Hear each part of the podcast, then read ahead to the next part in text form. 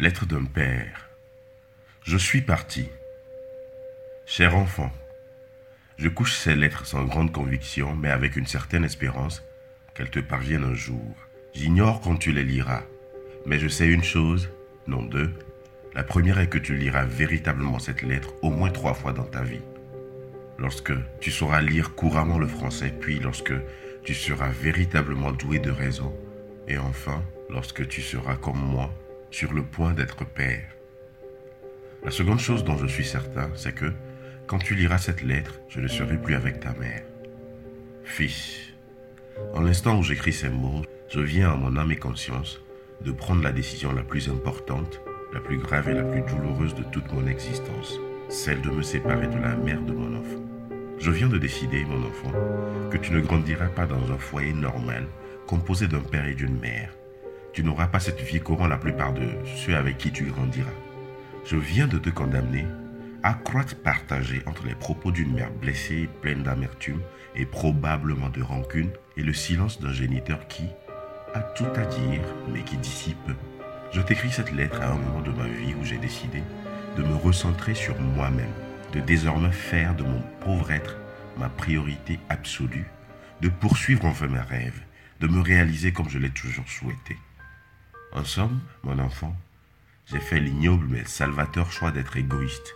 Oui, pour m'élever, il me fallait me libérer des boulets qui m'enchaînaient et m'alourdissent. Pour m'accomplir, il me fallait diriger l'essentiel de mon énergie vers les véritables challenges de la vie d'adulte. Pour me réaliser pleinement, il me fallait une moitié, une vraie. Non, celle qui s'emboîte comme un puzzle dont les limites sont clairement visibles et dont les deux parties peuvent se défaire à n'importe quel instant, mais une moitié qui fusionne véritablement et avec laquelle nous ne serons plus qu'un. À l'instant où je t'écris ces mots, cher enfant, j'ai décidé de ne plus faire de compromis sur ce que je juge fondamental pour mon équilibre. J'ai décidé de ne plus faire de concessions au détriment de ma paix et de mon bien-être. J'ai décidé de ne plus sacrifier mes aspirations personnelles pour construire un hypothétique projet commun. J'ai décidé de ne point me conformer au diktat d'une société en déliquescence. On ne peut être pleinement altruiste sans être un tant soit peu égoïste. Et crois-moi, ce difficile choix était également dans le supérieur être de ta mère.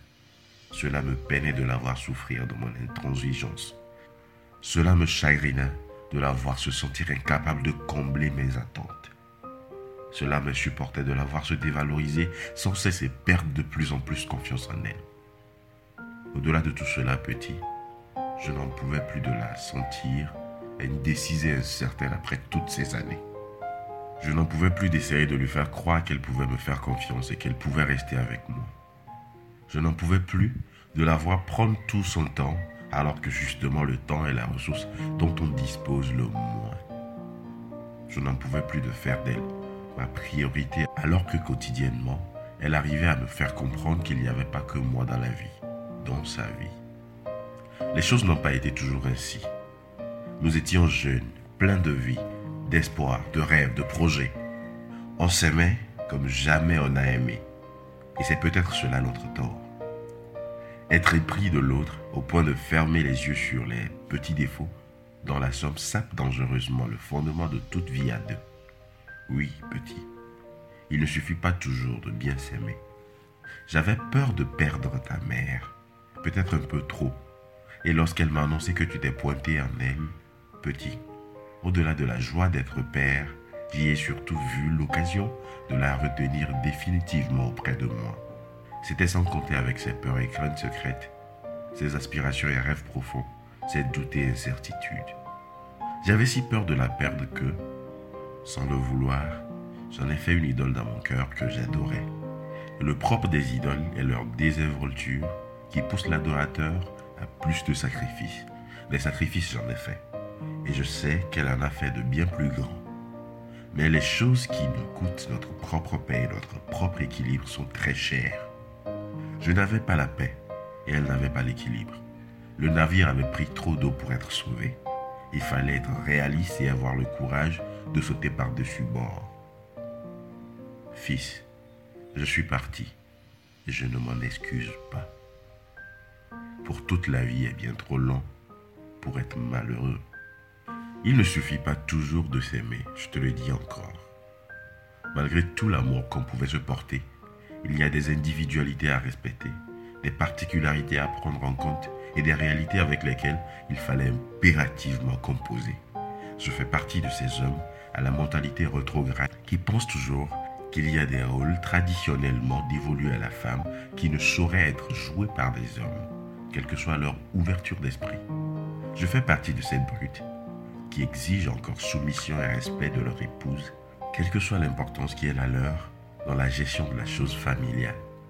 Je fais malheureusement partie de ces hommes intolérants qui n'admettent pas la contradiction publique de leurs femmes, même s'ils sont aptes à accepter toute remontrance de leur part dans le secret de la chambre. Je fais partie de la horde de ces abjects monsieur, lasses et paresseux, qui attendent même que leurs femmes leur mettent le morceau de viande devant eux lorsqu'ils mangent, malgré toute la fatigue qu'elles ont pu accumuler dans la préparation de ces mets. Je fais partie de ces ancêtres en enfance qui s'attendent à être dorlotés, respectés et admirés, tant en public qu'au sein du seul espace où ils sont souverains, leur foyer.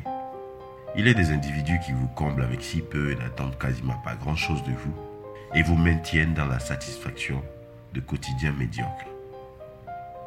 Il en est d'autres qui, bien que vous poussant à être reconnaissant pour ce que vous avez déjà, vous challenge à obtenir mieux parce qu'ils voient en vous le potentiel que vous-même ne soupçonnez point.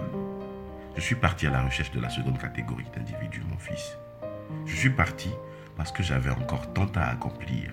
Je suis parti parce que je me suis réservé le droit d'aspirer à mieux, d'accomplir et d'obtenir plus. Je suis parti parce que je n'avais plus la patience d'espérer mieux avec le schéma qui m'était proposé. Je suis parti parce que je brûlais d'envie de me surpasser. Je suis parti afin d'écrire mon épopée et mon nom en véritable lettre de noblesse. Quand tu liras cette lettre, tu te poseras certainement la question, ne suis-je pas une raison suffisante pour qu'il reste Si tu me la poses, cette question aujourd'hui, je te répondrai droit dans les yeux que tu n'es pas une raison suffisante pour que je reste. Je ne saurais troquer mon bonheur à moi contre toi. Non, je ne te dois pas autant. Et au-delà, tu ne mérites pas que je te brandisse comme cause de mon malheur. Je t'aime déjà trop pour t'infliger la présence d'un père amer et déçu. Tu aurais été plus détruit si j'étais resté. Je suis assis, là, sur le pas de la porte, regardant ta mère éplucher l'ail pour le repas du soir. Elle ne se doute peut-être pas de ce qui se passe dans ma tête. Ou peut-être le savait-elle déjà. Je resterai auprès de vous les cinq prochaines lunes, le temps que tu viennes au monde. Quand tu auras poussé tes cris, on te permettra de goûter pour la première fois à la maternelle sève. Tu dormiras dans la case apprêtée pour te recevoir. Tu y passeras tes premiers jours. Ensuite, on te conduira au patriarche. Dehors, devant tes devanciers, on te lavera de cette eau dont on lave les êtres qui nous sont attribués. On t'observera, puis quand tu auras la réaction que nous attendons de toi, tu recevras le sceau des Kayamaga. On me demandera d'égorger le bélier en ton honneur avant de t'attribuer un prénom qui devra te suivre toute ta vie. Je te nommerai Akbar parce que tu resteras le plus grand de tous mes voeux. Tu auras toujours une place dans mon cœur, dans ma cour et dans ma vie. Quand tu seras prêt, tu pourras me rejoindre, parce que tu sauras où je serai. Tu auras le droit de m'en vouloir, mais rappelle-toi que je ne te dois rien, que personne ne te doit rien. Quand le sort veut rire de toi, il ne te prévient pas. La vie, la vraie, c'est ce qui se passe lorsqu'on a prévu autre chose.